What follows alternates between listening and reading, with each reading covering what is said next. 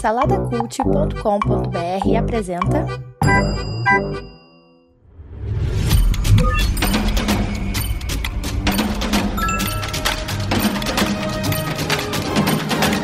Bicicletas Voadoras.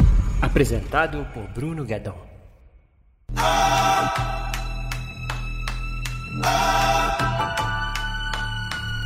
Euforia, a série da HBO. Eu já gravei alguns episódios aí atrás, eu gravei as minhas primeiras impressões, tinha começado a assistir a primeira temporada ali, estava no terceiro, sei lá, no segundo ou no terceiro episódio, gravei as minhas primeiras impressões e quando eu terminei ali o primeiro episódio, eu dei quatro estrelinhas aí, baseado na minha expectativa, no, naquilo que eu estava vendo.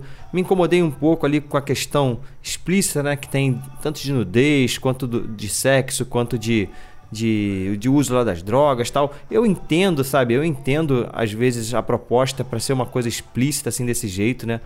É uma coisa. É, tem um objetivo ali de chocar também, né? De mostrar a realidade, assim.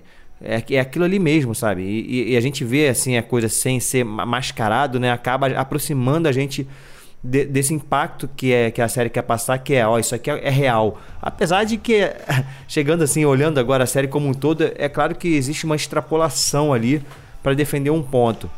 Se você não viu esse episódio aí, se você não ouviu, na verdade, esse episódio aí que eu, que eu falei sobre as primeiras impressões de euforia, é, a série ela conta a história da Rue, que é interpretada aí pela Zendaya, e na verdade a gente vai sendo apresentado a vida dessa menina, né, que é uma viciada em, em, em drogas, e a gente vai conhecendo o mundo ao redor dela, né? As, as outros personagens que, que circulam a vida dela, e a série consegue assim aprofundar muito bem esses personagens que estão ao redor, que seriam coadjuvantes, mas que na verdade eu nem considero assim coadjuvantes, sabe? É, é, eles conseguem dividir o protagonismo com a Ru, eu acredito, sabe?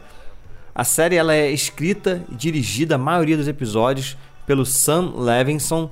E cara, eu devo dizer que eu fiquei impactado com essa série no quesito qualidade, arte, é, é roteiro, sabe? Tem diálogos na série que são que são assim sensacionais, cara.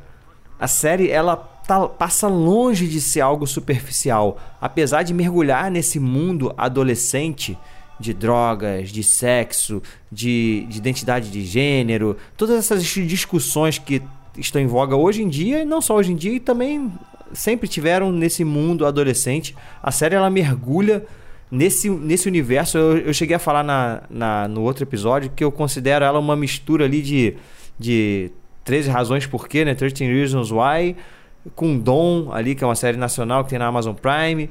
Porque é isso, o 13 Razões ele alivia mais ou menos, assim, é claro que também fala algumas coisas pesadas, mas ele alivia na, na, na, exibição disso, talvez. Enfim, é mais ou menos, né? Mas aqui, aqui a coisa, a coisa é mais crua, sabe? Eu acho que a é mais crua e mais impactante visualmente e também nos diálogos, sabe? É mais, bem mais profundo assim o diálogo dessa série. E a questão que eu falo artística é que visualmente a série é incrível. A fotografia da série é incrível. A edição dessa série para mim tem episódios que assim que eu considero geniais, sabe? Que o Sam Levinson ele consegue contar várias histórias ao mesmo tempo, alternando entre elas, sendo elas assim, é, mesmo que elas tenham, estejam acontecendo em tempos diferentes, em momentos diferentes, ele consegue ficar alternando isso de uma forma. Ah, cara, assim, é, é, é, sensacional. É difícil até de explicar. Mas é muito coeso, sabe? E, e você vê muito valor artístico na, na, na, no negócio. A edição, ela, ela complementa a narrativa ali de uma forma muito poderosa. Eu acho a primeira temporada um pouco melhor do que a segunda, apesar de que o final também da segunda é sensacional. A primeira temporada é um pouco melhor do que a segunda. A segunda tem uns deslizes ali, sabe? Eu, eu, eu entendo que quando, quando o Sam Levinson às vezes quer, quer extrapolar, fazer umas brincadeiras, chega a querer fazer umas brincadeiras visuais, sabe? Tem um episódio, por exemplo, que a Rue ela tá desconfiando de, um, de uma coisa e ele faz uma brincadeira ali como se ela fosse uma detetive, sabe? Ela, e ela conversando com a amiga dela como se fossem dois, de, dois detetives, assim, falando com aquela linguagem policial tal.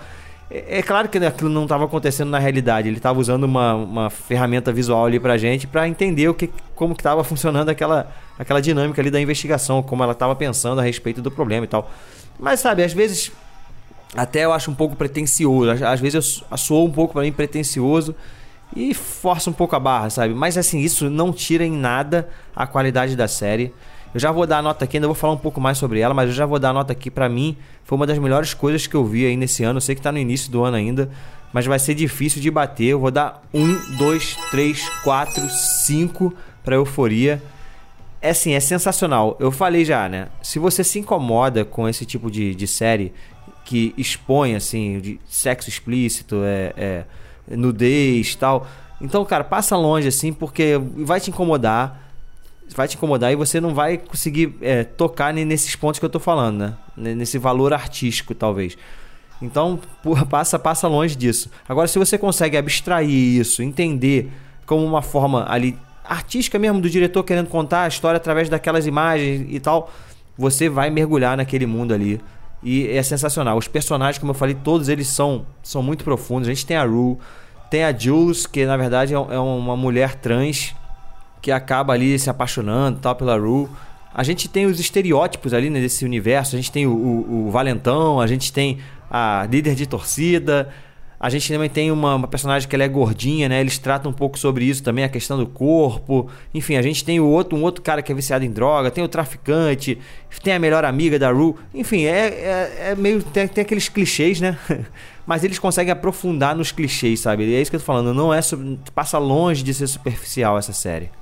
Além das duas temporadas, a HBO também desenvolveu dois episódios, assim, seriam quase que dois filmes que ficaram ali entre a primeira e a segunda temporada. Se eu não me engano, eles passaram. eles estão localizados nesse. entre um e outro ali, nesse, nesse gap. Que na verdade, cara, são dois episódios longos, assim, de diálogos praticamente. E o primeiro, o primeiro é o da Rue, que é ela conversando com um camarada que é, que é a padrinha ela lá nos, nos Narcóticos Anônimos. E basicamente o episódio todo é ela conversando com esse cara. E assim, é, é, é, isso que eu tô falando. O roteiro dessa série, o diálogo é fantástico. A gente consegue ficar 50 minutos vendo eles conversarem e a gente mergulha ali naquela, naquela vida daqueles, daquelas duas pessoas e entende os problemas dele, entende os anseios deles. E a mesma coisa acontece no outro episódio que aí já foca na Jules, né, que é essa, essa mulher trans que eu falei, que é ela conversando com a terapeuta a respeito de tudo que aconteceu na primeira temporada, basicamente. E também a gente consegue é, é muito diálogo assim, é muito, muito, muita conversa. E da mesma forma como nesse outro episódio, a gente consegue. É, cara, que, que, que roteiro bem escrito. Então, se você tá atrás de, de coisa de qualidade mesmo, sabe? Que, que preza por esse, por esse lado artístico, mais do que apenas o entretenimento, pelo entretenimento, né? Óbvio que a série também entretém. Não é, ela não é um documentário, né? Ainda é uma obra de ficção que tá ali para entreter também e trazer a gente para aquele mundo e isso ela consegue porque é uma série muito pesada em vários aspectos, fala de abuso, fala de, de, de, uso de drogas, como eu falei, assim, bem de como isso afeta a família. Tem uma cena na segunda temporada da discussão dentro da família por causa das drogas que, cara, é assim. Ela não chega a emocionar, sabe? Eu não, não fiquei emocionado vendo a série, mas você se sente muito na pele ali, você consegue ter uma empatia por aquelas pessoas que estão ali vivendo aquela situação. Isso eles fazem muito bem. Eu, se eu não me engano, o Sam Levinson é meio autobiográfico também. O Sam Levinson, ele meio que passou por isso, ele é um ex-viciado. Um ex-viciado não, não existe esse termo, né? A gente até aprende a série. A série é educativa em, algum, em alguns aspectos também. Não existe ex-viciado, né? O cara é um viciado para sempre, ele vai ter sempre que tratar e, e, e, lutar contra isso o resto da vida. E, então tem uma coisa muito pessoal ali do diretor. E eu fiquei muito assim, impactado com esse cara, sabe? Porque é um cara novo, tem 37 anos. É, ele é ator também, mas eu fiquei impactado assim com. Cara, que esse cara aí não é normal, não, entendeu? Ele é um, um gêniozinho, um gêniozinho aí da arte aí. Achei muito boa mesmo a série. Recomendo de, com aquelas restrições que eu falei, né? Se você, se você se incomoda com esse tipo de, de conteúdo mais sensível, pula fora. Mas é isso. Já dei a nota lá atrás. Assiste Euforia, sensacional. Beleza? No Instagram, segue o arroba Bicicletas Voadoras Cast. No YouTube, se você está vendo isso no YouTube, é, dá o gostei aí, dá o like e se inscreve no canal. No Spotify e no Apple Podcast avalia com 5 estrelinhas. E no site saladacult.com.br a gente está hospedado por lá com vários outros podcasts, beleza? Até a próxima. Fui!